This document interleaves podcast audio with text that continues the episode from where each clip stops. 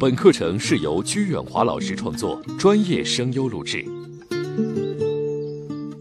Hello，刘 Sir，听说你开了解答沟通问题的专栏，希望我被抽中。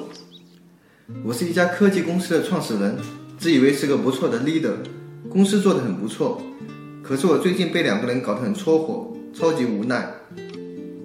一位是我公司的工程师，他在我这干了两年多，可是工作状态越来越差，交付的任务也经常完不成。我是个急性子。遇到问题就想马上解决，找他谈了好几次，明确指出了他的问题，可是每次他都会找各种理由给自己辩护。最近我们还吵了一架，我觉得他在故意跟我作对。另一个人是我二十三岁的表妹，她从美国读书回国以后想来我公司工作，我答应了。他学的专业与我公司的业务并不匹配，所以我花费了很多精力去培养他。让他也参与了很多大型项目，他成长的还算快，但是我们的沟通一直不太好。他回到家就喜欢抱怨，看不惯很多事，还时不时用威胁的语气跟我说要辞职。我很讨厌爱抱怨的人，我又很容易认真。每次听他说那些负能量的事情的时候，我就非常生气，好几次向他发了脾气。上周他突然走了，我非常担心。每天给他打好几个电话，他要么不接，要么在电话里敷衍我，说自己很好，不用我担心。这段时间我保持每天给他打三个电话，希望他能回来，可是他再也不接电话了。刘婶是不是我的沟通有问题？您可以告诉我该怎么办吗？科学家，Hello，科学家。科学家这个昵称让我很怀疑你是不是人工智能，而你的这封来信让我更怀疑你的人类身份。莫非你是某个神秘高科技组织派来逗我玩的机器人？说起人工智能，我想到了阿尔法狗连虐柯洁的围棋大战。我喜欢一条网友的评论，他说：“柯洁输了会哭，但是阿尔法狗赢了并不会笑。”所言极是啊。阿尔法狗能够以大比分战胜了世界排名第一的棋手，除了算法优势，最重要的就是情绪优势了。进一步说，因为它没有情绪的波动，才让柯洁满盘皆输。机器早在各方面超越人类，柯洁式的败局只会越来越频繁。我在想，如果有一天这个世界被人工智能全面接管了，人的情绪也会被接管吗？人复杂的心理活动和微妙情感可以被机器理解并且运用吗？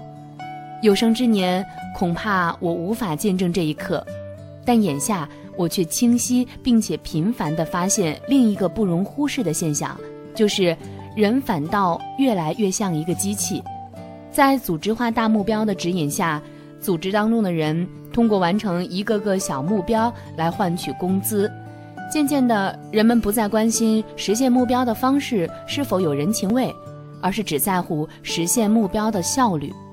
人和工作之间的关系变成了机械臂和传送带的关系。当然，这个伟大发明是首先由马克思先生提出来的，他管这种现象叫“人的异化”。他在1844年《经济学哲学手稿》当中指出。强制性的社会分工和世界市场力量对个人的支配是人异化产生的根源。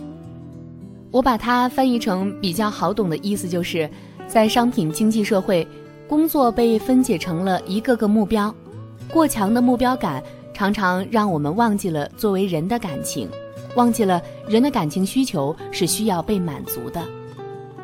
科学家同志，你是公司的创始人，一定是目标感很强的人。否则公司无以为继，这没什么错。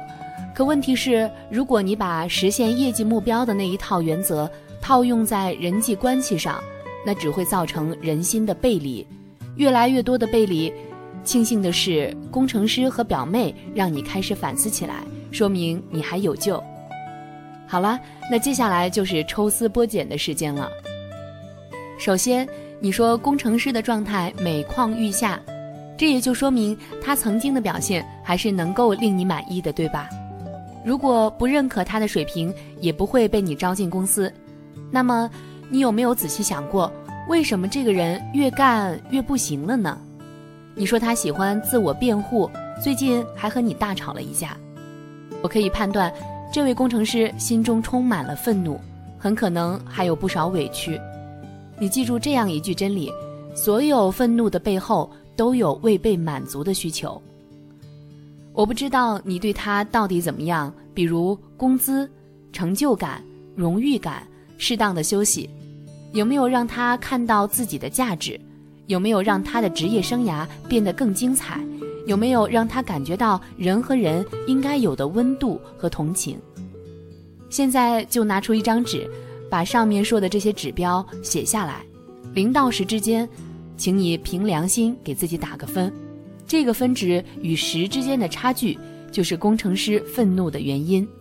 如果换成是我，我会这么做：把与他所有的不愉快先抛到脑后，找一个合适的时机走到他的身边，态度和蔼而且轻松地说：“兄弟，这条路口新开了一家日本料理，明天晚上一块去尝尝啊！我再带瓶清酒。我想去吃顿饭的面子，他还是会给你的。”不过记住，只能是你们两个人。席间你要把很多时间用来回忆你们共同经历的酸甜苦辣，特别要强调他这两年对公司做的贡献，让他知道你对他的贡献都看在眼里，并且心存感激。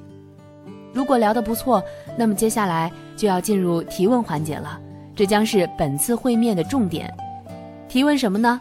不妨试试这么说。最近啊，我老在反思，我这个人呢很粗枝大叶，容易忽略一些细节。我觉得在有些方面呢亏待你了。其实我知道这两年你吃了不少苦，作为公司的创始人，我必须为你做点什么，心里才踏实。或者希望我哪些地方做一些改进，你也尽管提出来。今天呢，就是咱哥俩说说心里话。来，你先说，希望我为你做点啥？没有什么人是不能被说服的，除非你忽视了他的真实需求。一个人无论多么愤怒，当他发现你开始愿意满足他的需求的时候，就不会再怒气冲天了。而让他说出自己的需求，或者你敏锐察觉到了他的真实需求，才是化解危机的关键所在。在我看来，表妹的问题也一样，和工程师的症结相同，是另一个被你忽视了情感需求的人。二十出头的小姑娘来到一个陌生的城市，作为哥哥，你有没有给她心灵上的庇护？有没有给予她更耐心的倾听？有没有在迷茫或者是惶恐的时候提供安全的陪伴呢？每个人心中都有一把刻度尺，谁对自己怎么样都会留下标记。缩小标记与期待之间的差距，正是我们打造优质关系所需要努力的方向。而善于识别出这个差距的能力，某种意义上就是人和人工智能的最大不同吧。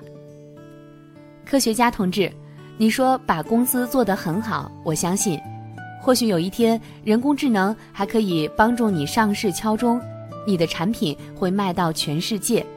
但请别忘记，你的身边那一双双有温度的手和一双双充满期待的眼神。回信人刘 sir。